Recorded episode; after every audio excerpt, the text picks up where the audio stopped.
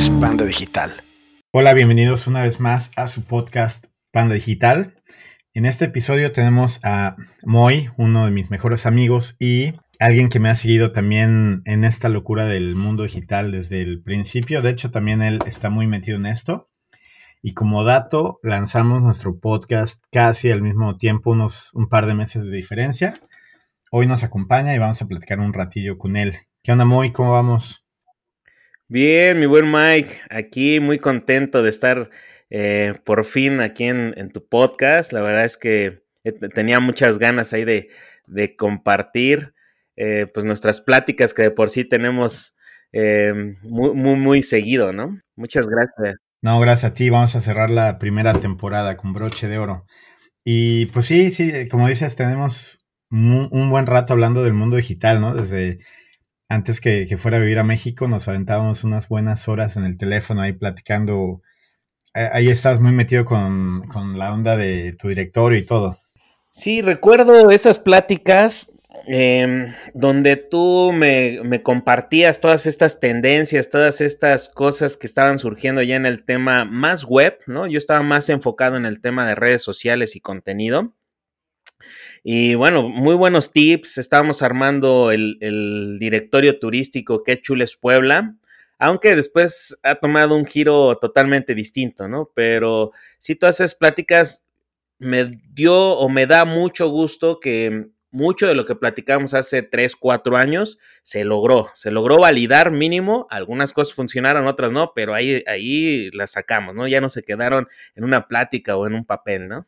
Sí, claro, el chiste era eso, ¿no? Probar lo que sí sirviera y no, y hablamos de directorios, de chatbots, de email marketing y todo, pero bueno, pues qué bueno que estás aquí hoy. Tengo ahí varias cosillas de las cuales podríamos hablar eh, y una de ellas es cómo has entrado también pues al, mundo digital, al acercarte a clientes y con servicios enfocados en Internet. Cuenta, cuéntanos un poquito. Eh, pues mira, yo estudié de por sí eh, marketing, más bien mercadotecnia, aquí en una universidad que está nuestra, nuestra mejor amiga ahí, Sandy, en la Universidad Madero. Pero imagínate, yo entré en el 2001. Saludos a Sandy. Yo entré en el 2001 a la universidad, salí eh, pues ya hace un rato y en ese entonces todavía no existía ni siquiera las redes sociales ni, ni, nada de lo que hoy conocemos, ¿no? Em, había algunas como Hi-Fi, como MySpace. Eh, eh, Facebook estaba comenzando. Yo abrí mi cuenta de Facebook como en a final, como en el 2006. Fíjate, pero yo entré el 2001. Sí, yo ya estaba saliendo casi, sí. ¿No? Eh, había algunas, ya medio se, pintaba un poco el panorama, pero en realidad la universidad eh, no tomábamos, no tomaba en cuenta el mundo digital, o si se tomaba en cuenta, se tomaba como un, como un complemento de las estrategias tradicionales, ¿no? Eh, los medios tradicionales, revistas, radio, televisión, espectaculares, y mucho ahí estaba de moda el, tema este de las activaciones en punto de venta, ¿no? El, el BTL, ¿no? Que, que, se le, que se le menciona, ¿no? Ahí, bueno, que se le conoce. El BTL eh, estaba mucho de moda, mucho de moda porque eh, se comprobaba que había más conversiones que un medio tradicional, ¿no? Entonces era lo, más, lo más actual en mercadotecnia en ese entonces, ¿no? Sí. Y bueno, de ahí yo salgo de la universidad em, y empiezo a trabajar en otras cosas que no, que no tenían mucho que ver en marketing, pero sí en comercialización. Empecé a vender coches. Eh, bueno, primero en Bimbo, acá es una, en, una panadería, ¿no? Este, transnacional, ¿no? Sí, en China hay. Muy ¿eh? buen modelo. De hecho, me, inspiró mucho una historia de un familiar tuyo al, entrar ahí este, a Bimbo. Sí, o sea, se, veía como una carrera, eh, pues con mucho futuro, pero eran unas friegas eh, grandes, ¿no? Fuertes, no, no, no.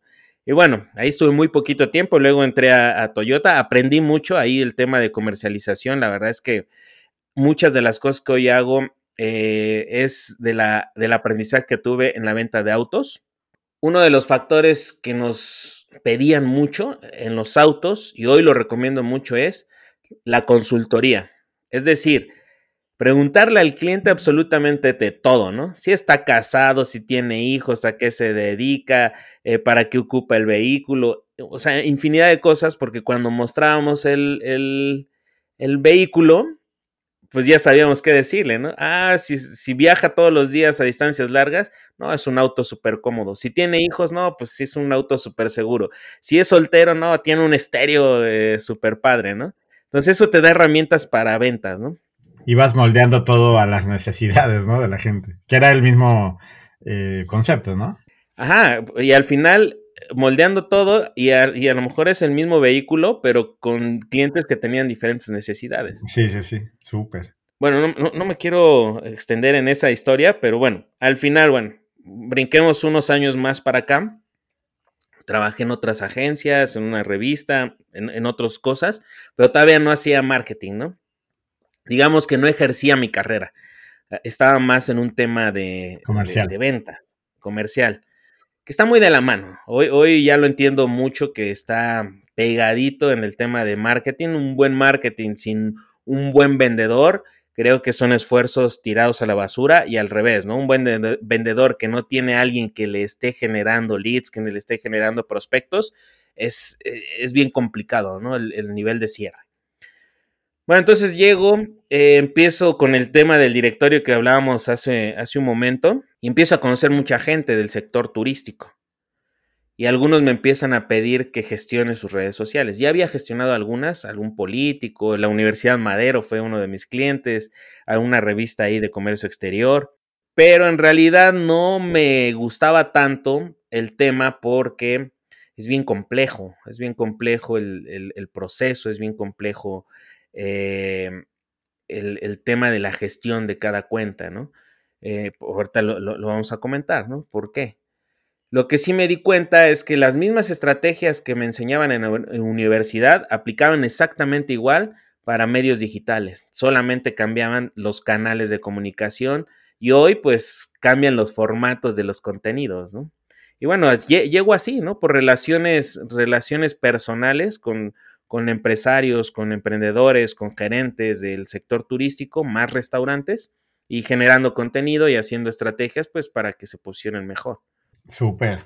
Llegas al punto en el que estás ahorita que ya tienes bastantes clientes, eh, estás con redes sociales, creas mucho contenido también, pero también algo que nos podrías contar que está muy interesante, en este proceso también tuviste, bueno, has tenido, todos hemos tenido baches, pero tuviste uno grande, ¿no?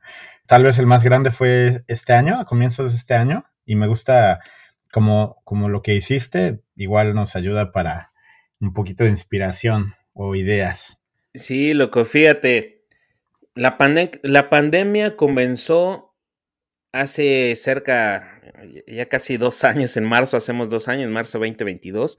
Entonces, ese marzo 2021 pasaron un par de cosas, ¿no? Primera, yo en el directorio que hablábamos de que se llama Qué Chules Puebla, eh, tenía un socio que le terminó comprando su parte de, de, del proyecto. Sí. Pero ya se cuenta que yo hago la operación el día 13 de marzo y el día 21 se declara la pandemia en México. Y, pero recuerdas que cuando se declara la pandemia dicen, no, en dos semanas o en 40 días estamos de vuelta. Y bueno, ya pasaron casi dos años, ¿no? Sí, no manches eso eh, me descapitaliza un poco porque pues, al final eh, fue una inversión, pero yo traía ya unos clientes del 2019, entonces me mantuve un poco todo el año, eh, aparte con la preocupación de que no se sabía qué iba a pasar, se sumaron algunos clientes, ¿no? Se sumaron otros clientes restauranteros en ese 2020 hicimos un par de proyectos grandes, ¿te acuerdas, Mike? Que hicimos un par de plataformas, que también eso sí, nos dio un poco de... Un buen respiro. Un poco de estabilidad, ¿no? Los bancos, por ejemplo, dieron cuatro meses de, de, de espera a sus, a sus acreedores, más o menos por agosto, septiembre, octubre, noviembre. pero en noviembre se acabaron. ¿Sí fue real? ¿Tú lo, ¿Tú lo aprovechaste? ¿O tienes clientes que les haya, que hayan aprovechado eso?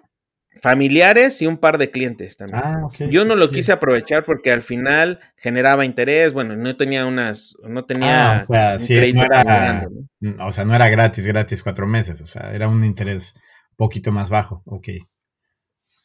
Ajá, pero al final cuatro meses no se movía tu capital. Bueno, el chiste es que a mí no me convenía porque mis créditos no eran tan, tan, tan altos, pero cuando buscabas liquidez y tenías un, un, este, una deuda, una hipoteca, por ejemplo, eh, pues sí hacía paro, ¿no? Sí, claro.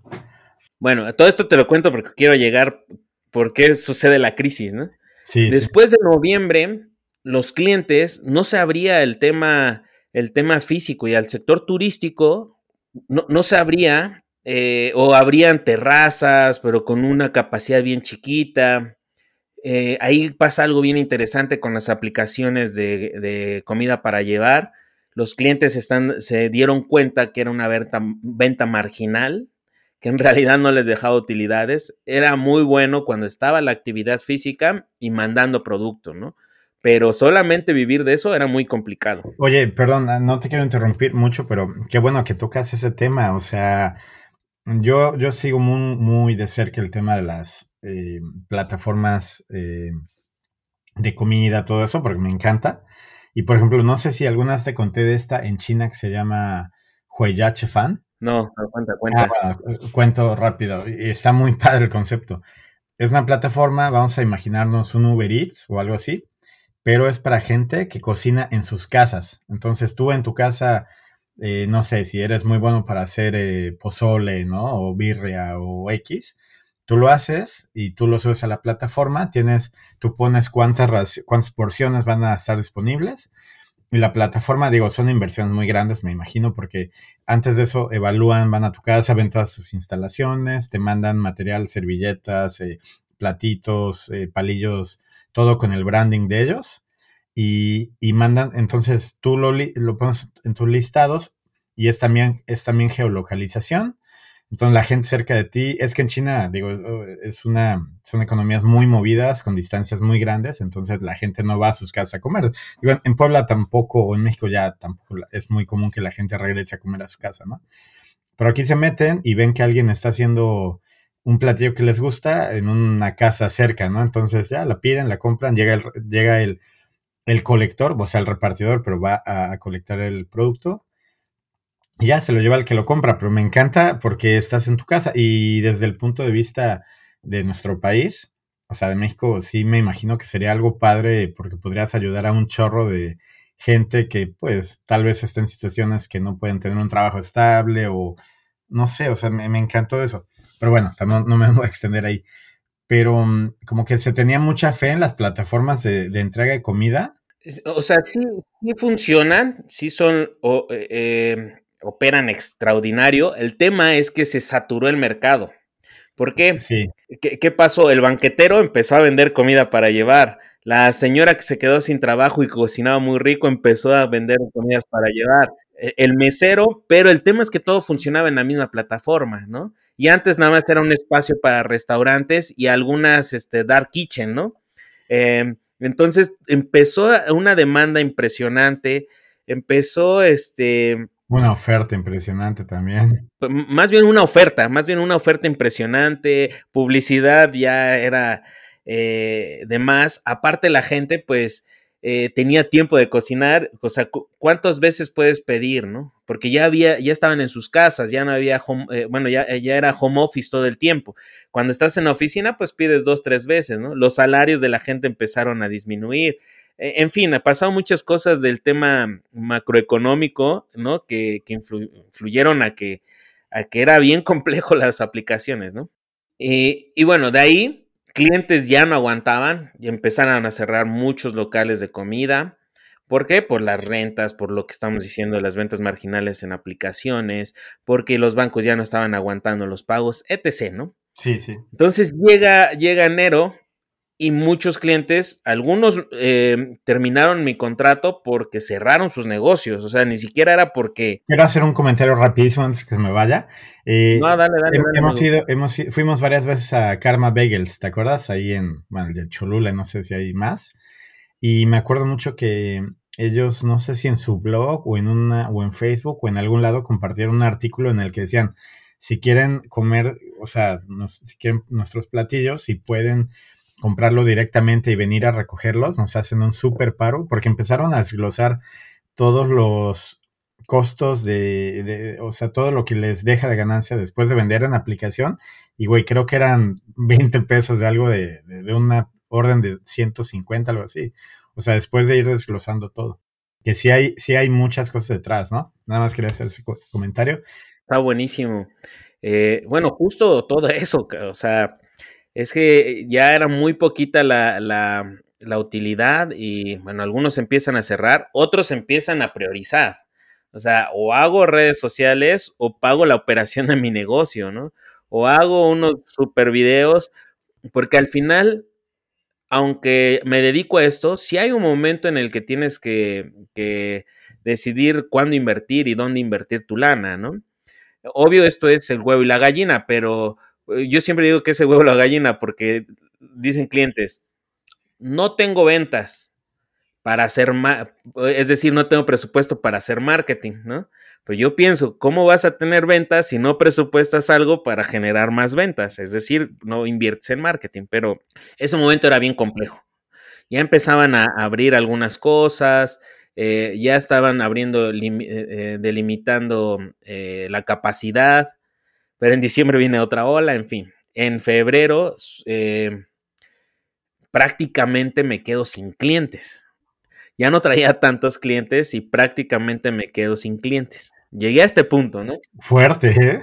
Y, yo tenía ya, digamos que dos empleados, ¿no? Eh, fijos, donde, donde me costaba trabajo, eh, pues renunciar a, no, no, al sueño del emprendedor, pero pero sí renunciar al formato de, agencia, ¿no? Porque ya me había costado trabajo pasar de, freelance a tener una estructura pues un poco más compleja.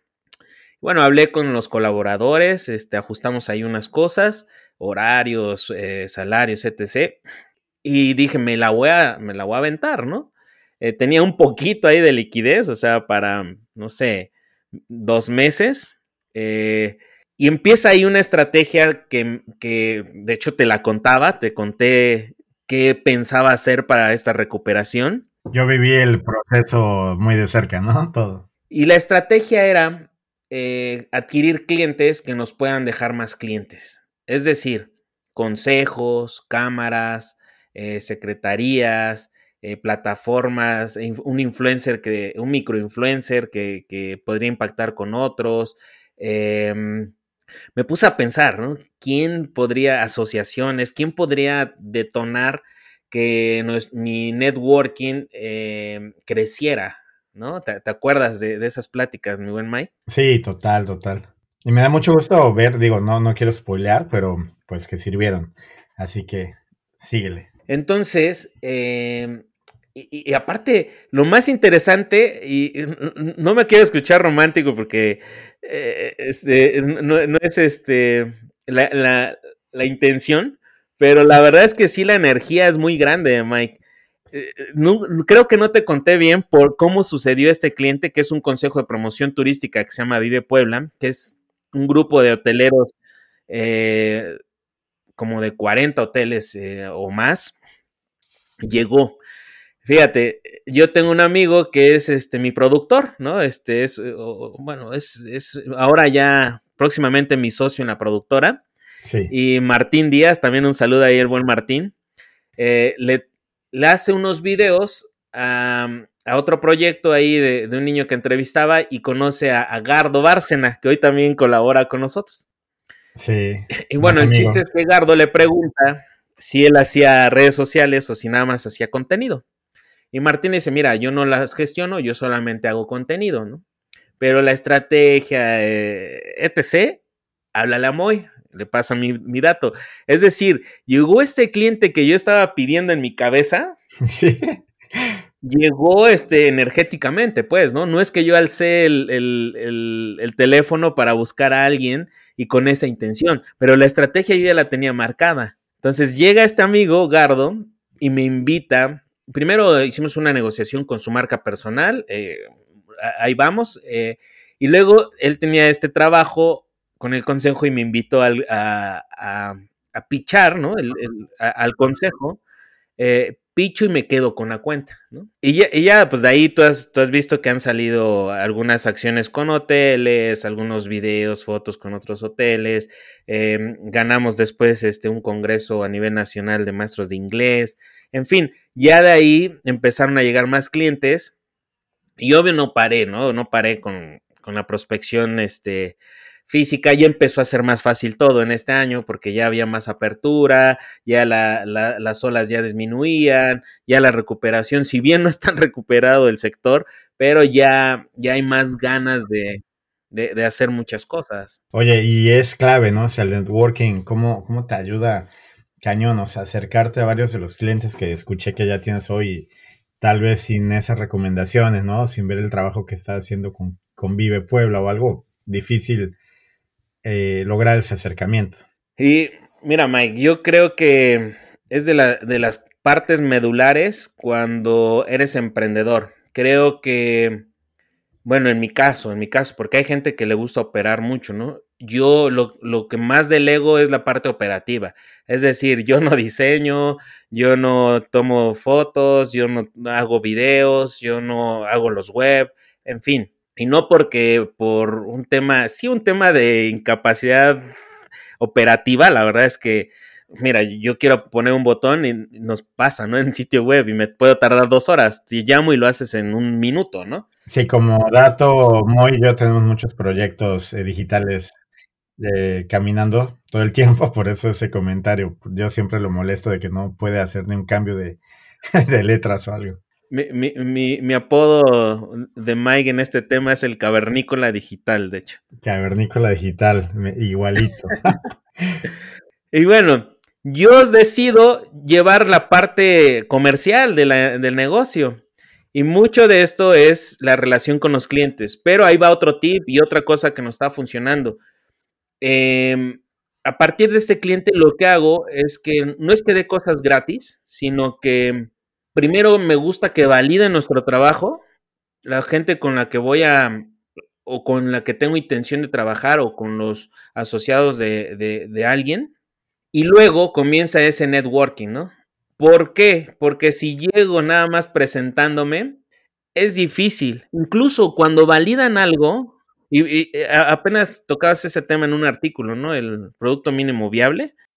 Eh, necesitan validar algo, huevón. O sea, si no ven su trabajo plasmado en la marca, es difícil que conectes. Incluso hay mucha gente que ni siquiera necesito venderle. Me dicen, muy, qué bueno que viniste. ¿Por qué no me haces esta propuesta? Oye, perdón, eh, ¿te acuerdas cuando fuiste a un restaurante a, a pichar algo y saliste con como tres veces lo que querías vender? Sí. Sí, sí, sí. Sí, querían administración de redes esa vez y terminamos vendiéndole el sitio web, terminamos vendiéndole fotos, video, em, e, e, en fin, un montón de eh, diseño gráfico. Eh, yo tenía una, un producto que se llama gerencia marketing outsourcing, eh, ¿no? Y, Pero al, al, final ni siquiera es que yo lo vendí, es que lo necesitaban como marca. ¿Por qué? Porque le, pedí, oye, ¿tienes tu logo? No, no lo tengo trazado. Entonces, pues necesitaban un manual de identidad, este, en fin, ¿no? Perfecto. Para cerrar este tema de, eso, como que hacer el en tiempo de crisis, pues te fuiste acercando, las asociaciones, el, el, universo fue moviendo todo y al final ahí estás, tuviste, tuviste clientes, o sea, que te están ayudando, ayudando a que este año sea mucho mejor y pues ir creciendo, ¿no? Así es, no, sí, sí ayuda bastante para tener esa, esa cercanía, ese networking y, y, más eso, Mike, lo que te decía, validar, que la gente valide la calidad de nuestro trabajo, que validen eh, las ganas que tenemos de, de servir, ¿no? Porque eso es súper importante, o sea, no se trata nada más de vender, no se trata de, de, de ver para adentro, ¿no? También que vea la gente eh, cómo por ejemplo, a este cliente no le cobro un peso por, por posicionar también por qué Chules Puebla, ¿no? Que ahí tenemos una comunidad mucho más grande, ¿no? Somos cerca de 170 mil seguidores en Facebook, ¿no? Y, lo hacemos, ¿no? ¿Por qué? Porque el chiste es que, que, los clientes tengan ese valor agregado, que tengan ese servicio. A mí me dicen, muy necesito esto y ya lo estamos haciendo en, ese mismo día, ¿no? Sí, yo he visto como que te desvives para que queden satisfechos. Y dos cosillas como para cerrar esta, parte. Eh, en el, eh, tampoco me gusta ser como romántico en esta onda, pero sí, mientras mejor te sientas y andes en, pues bien contigo, porque es, es como cuando va pasando no, todo, ¿no? Porque a mí, cuando te tensas, ni siquiera tienes la energía ni nada. Y ya bueno, mm, yo creo que hasta aquí quedó súper claro esa, esa parte que quería tocar. Y ya que es algo que haces todos los días y que haces para empresas y todo, ¿cómo ha sido ese proceso de llevar las redes sociales? Porque mm, será seguramente, ah, perdón, regresando un poco al, tema anterior.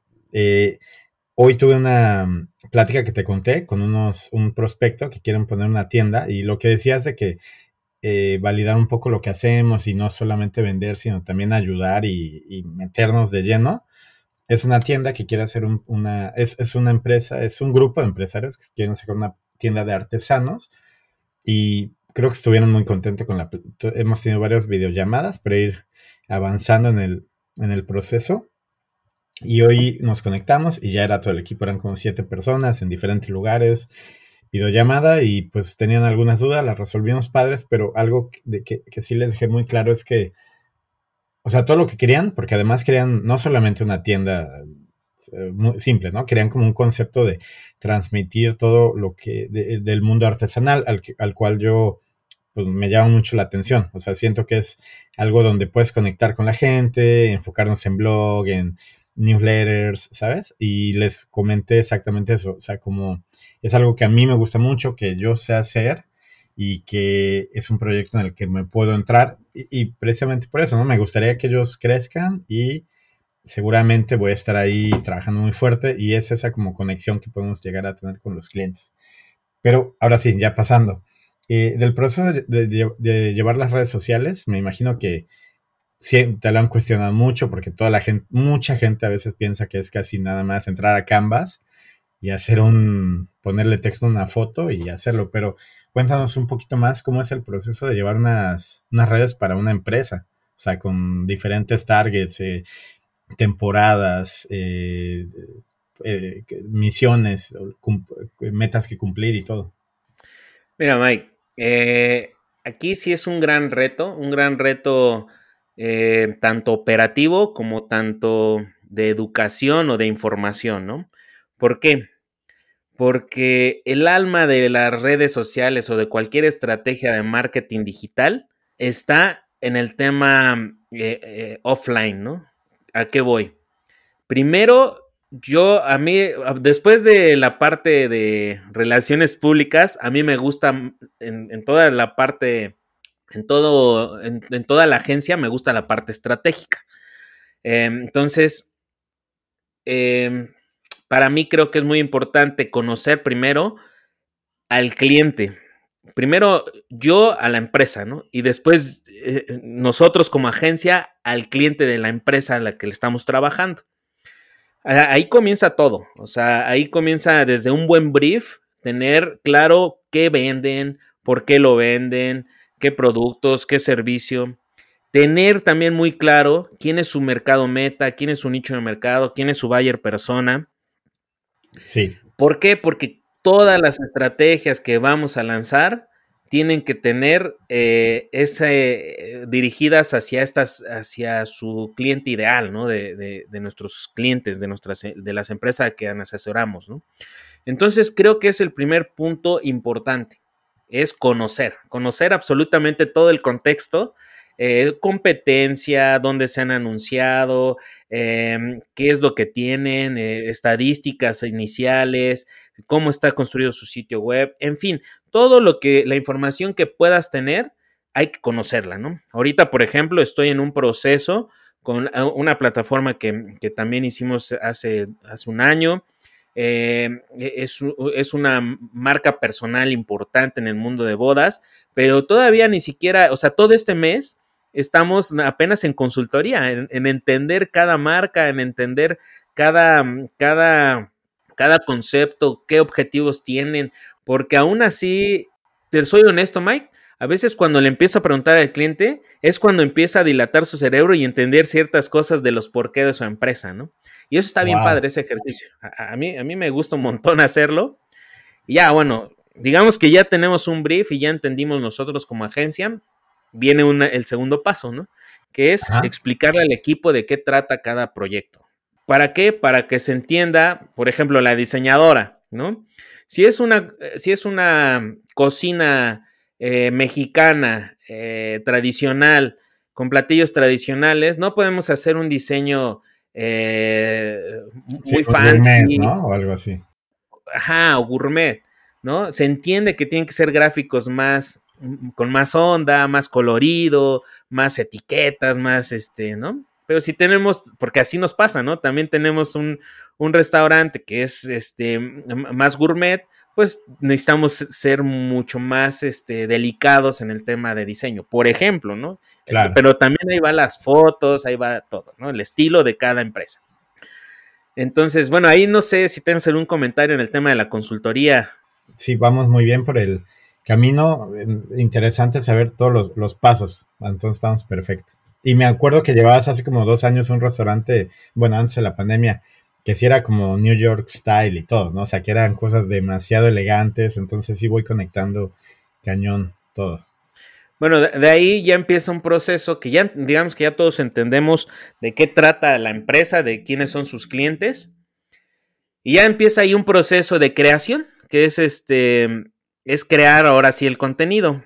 Aquí es donde creo que hay un buen de oportunidad para que nos cuentes. La creación de contenido es vital.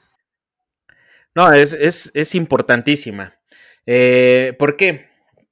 la creación de contenido, que esto es ya una, una metodología muy conocida por varios eh, eh, marqueteros, se divide en tres.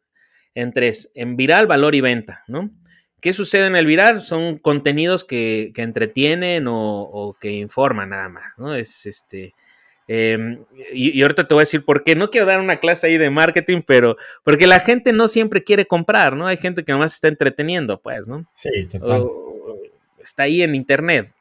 Luego están los de valor, que ya son estos contenidos como, como este podcast, que, que, queremos enseñar un poco de lo que hacemos, que queremos educar un poco de ciertos temas.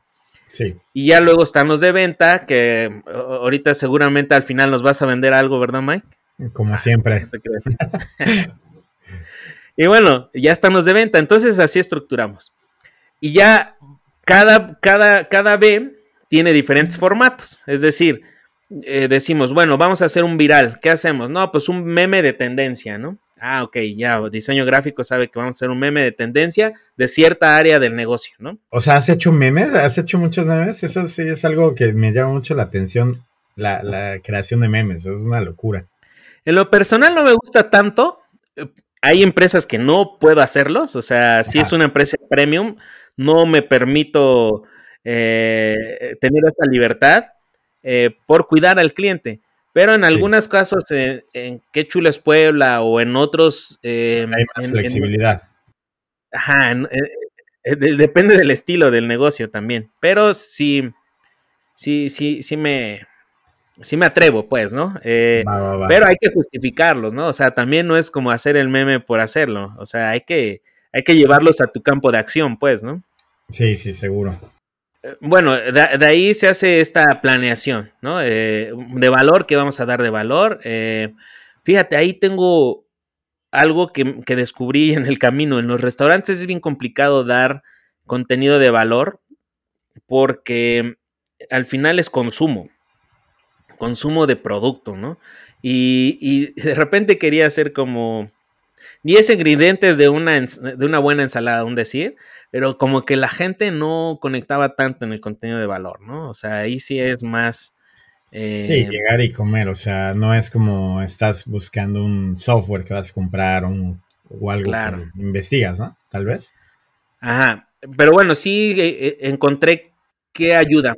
Es para un restaurante, por ejemplo, hay que hacer contenido de, elaboración, digamos, en cocina, eh, emplatado, experiencia e instalaciones, ¿no? En general abarca todo. Eh, ¿Por qué? Porque si nada más subimos producto, producto, producto, o sea, emplatado, pues se vuelve como un catálogo, ¿no? Entonces, está bueno también que se vea gente disfrutando. Eh, por ejemplo, yo sí soy de los que preparan esos castings. Sí eh, hago que vengan cuatro personas con las características específicas que tengan que ver, ¿no? Si es un restaurante familiar, pues una familia. Si es un restaurante, pues más gourmet, pues un grupo de chicas, ¿no? Eh, ¿Por qué? Porque luego hacer contenido con los clientes es bien incómodo, porque ellos están comiendo, ¿no? Y le dices, ah, ¿le puedo tomar una foto? Pues es raro, ¿no? Y bueno, ya de ahí este, se hace esa planeación. Todo esto, Mike, todo esto se hace en formatos offline. O sea, cuando nosotros vamos a hacer las fotos o videos o reels o lo que sea, en teoría tendríamos que tener ya los platillos, ya el casting, ya la locación lista, el fotógrafo ya sabe qué hacer. Entonces lo que hago es que tomo producto, lo paso a la mesa de experiencia y hago la experiencia que lo coman y todo, ¿no? Entonces así maximizo también un shoot de fotos de cuatro o cinco horas, nos puede durar uno o dos meses. O sea, yo prefiero ya no Le hablas al, ya no le hablas al negocio, oye, ahora necesitamos platillos, porque eh, de, la, misma tarde, digamos, sacaste platillos, sacaste gente, sacaste... Eh, cocina. video, cocina. Ah, sí, claro, desde que está cocinando, no solo... Ya, ya entendí, el emplatado. meseros, meseros en el servicio, hostes dando bienvenida, eh, fachada, este, interiores. si hay juegos, los niños jugando, si hay es un barcito, la gente brindando, ya, ya, perfecto. Ojo, pero hay que planearlo. O sea, si llegas y le dices al chef, oye, sácame estos platillos. Me ha pasado, me ha pasado una vez, acompañé a un amigo a la, gente del restaurante, ni sabía que íbamos y, pues digo, las fotos yo creo que se, se aprovechan, estaban padres, pero sí no se pudo hacer como más a fondo toda la experiencia desde la cocina hasta el proceso final.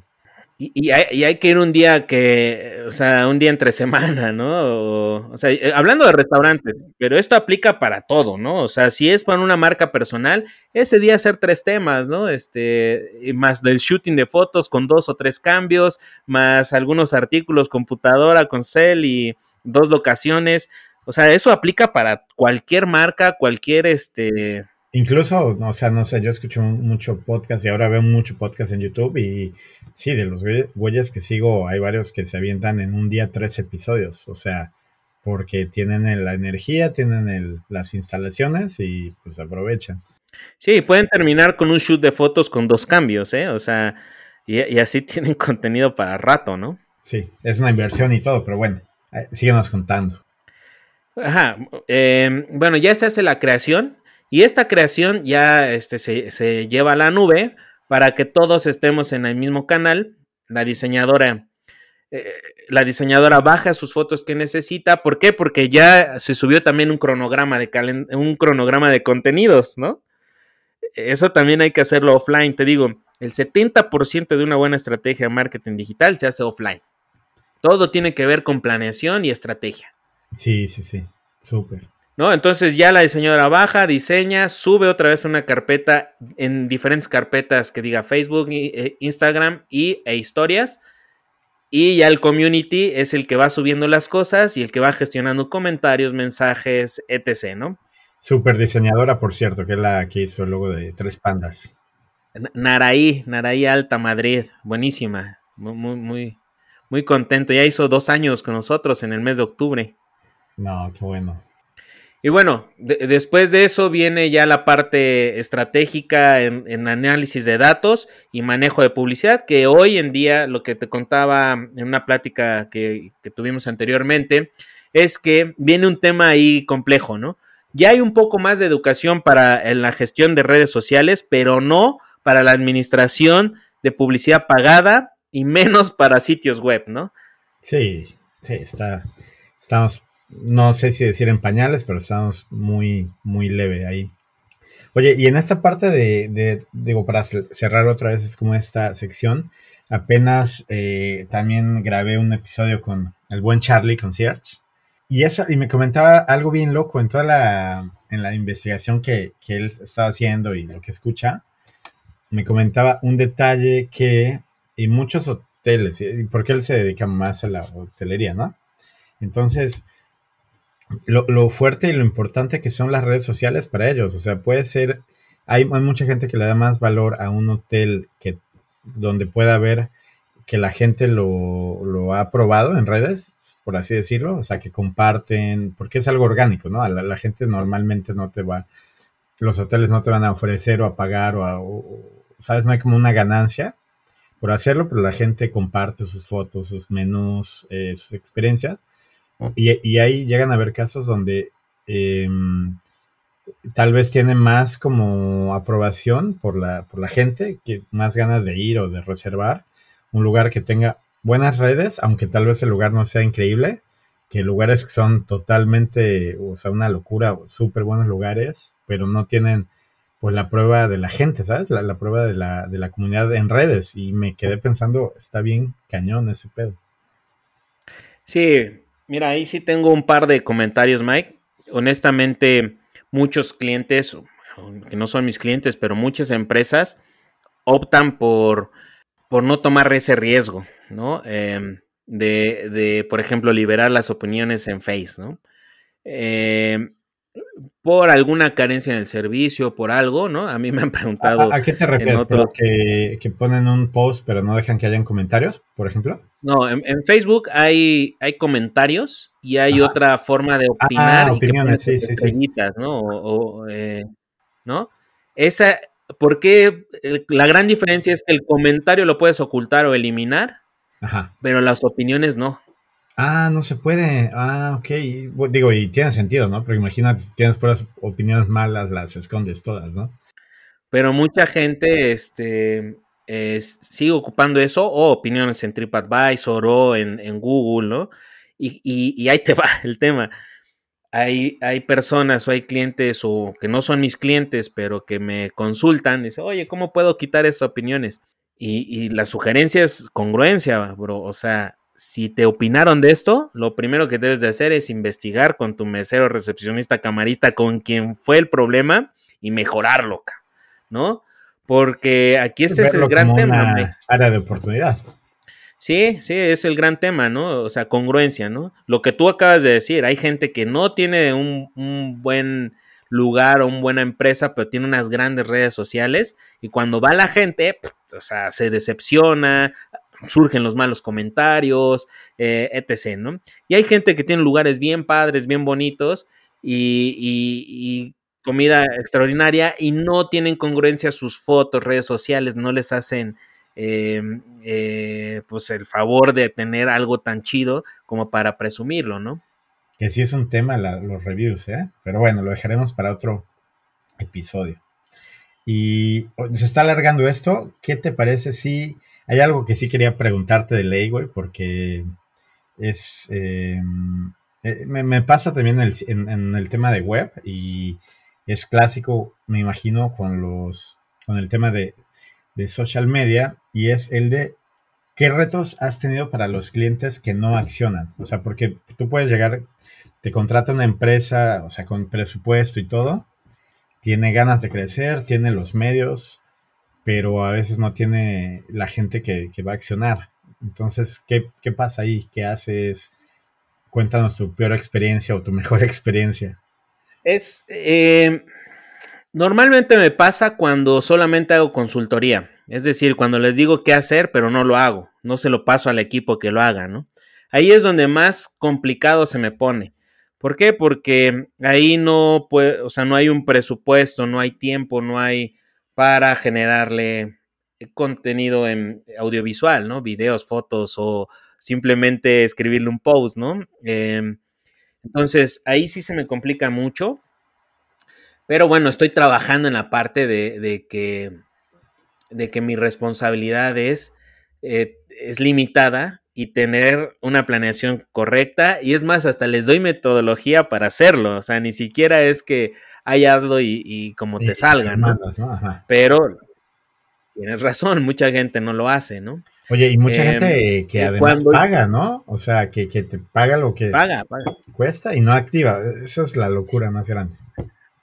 Sí, incluso te, pagan y luego estás marcando como si estuvieras cobrando en un banco, ¿no? Este, oye, ¿qué pasó? El servicio que ya pagaron. Ajá, ajá. Raro, ¿no? Pero bueno, en México sucede, ¿no?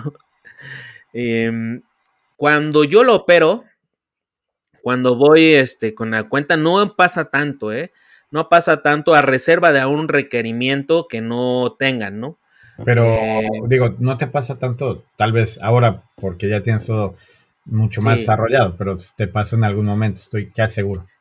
Sí, que, que, hago sesión de fotos y llego y no tienen nada, o el chef no sabía, o este em, no está la persona que me tiene que recibir. O incluso eh, como, oye, cuéntame, o sea, cuéntame los puntos más importantes de tu empresa, por ejemplo, ¿no? Y ya dos semanas para mandártelos, un pedo así. Justo. Es que, mira, Mike, ahí también no quiero justificar a los clientes, pero sí sé un poco de qué se trata, ¿no? El tema es que te contratan para que nosotros le demos una solución porque ellos están clavadísimos en la operación de su negocio.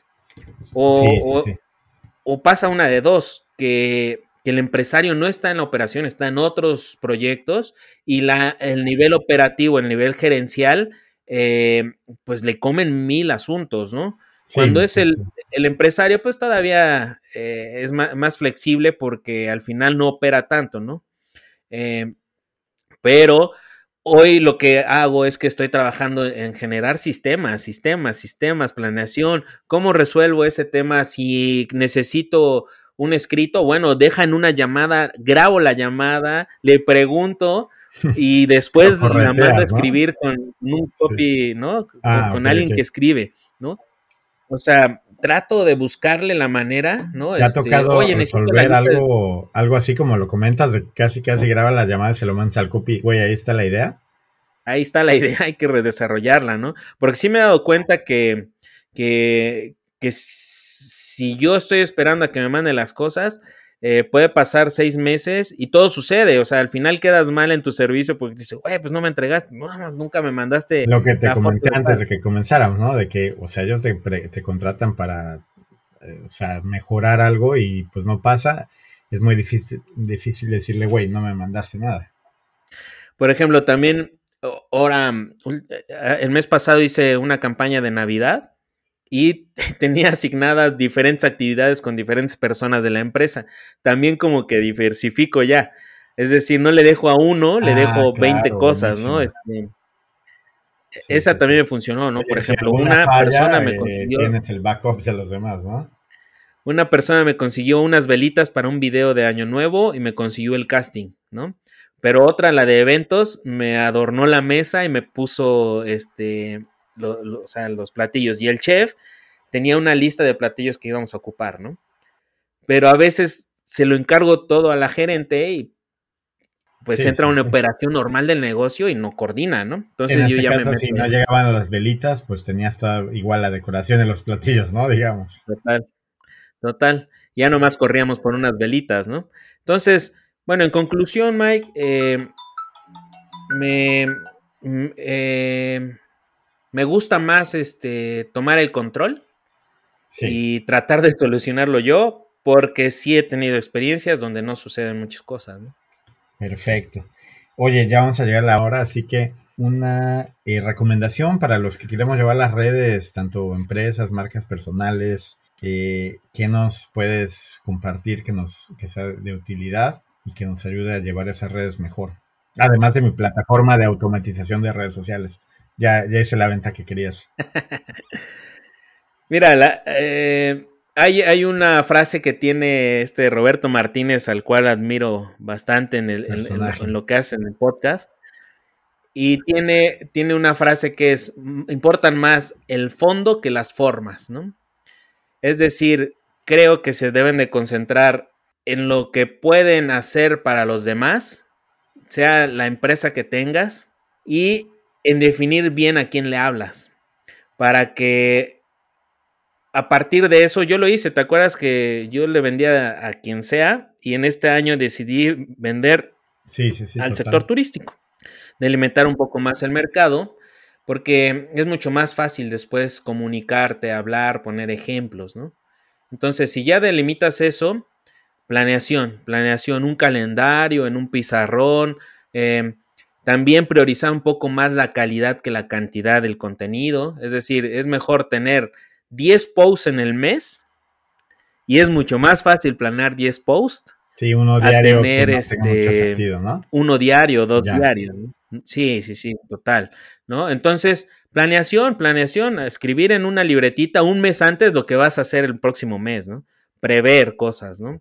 Por ejemplo, ya hoy ya sabemos prácticamente qué viene para, para enero, ¿no? Las temporadas, ya sabemos, tendencias, el buen fin. Eh, temporadas, tendencias, o lo que algo que quieras lanzar tú, ¿no? Eh, por ejemplo, si quiero yo vender eh, video marketing, pues voy a hablar un poco más de video marketing. Sí, como lo que hicimos la última vez que nos juntamos, que agarramos un pizarrón y todos los contenidos base y claro. que queríamos enfocar. Entonces, mucha planeación y pues ser honestos en lo que vendemos y tratar de ayudar a la gente, tratar de, de, aportar valor a lo que decimos y, pues nada, solamente eso.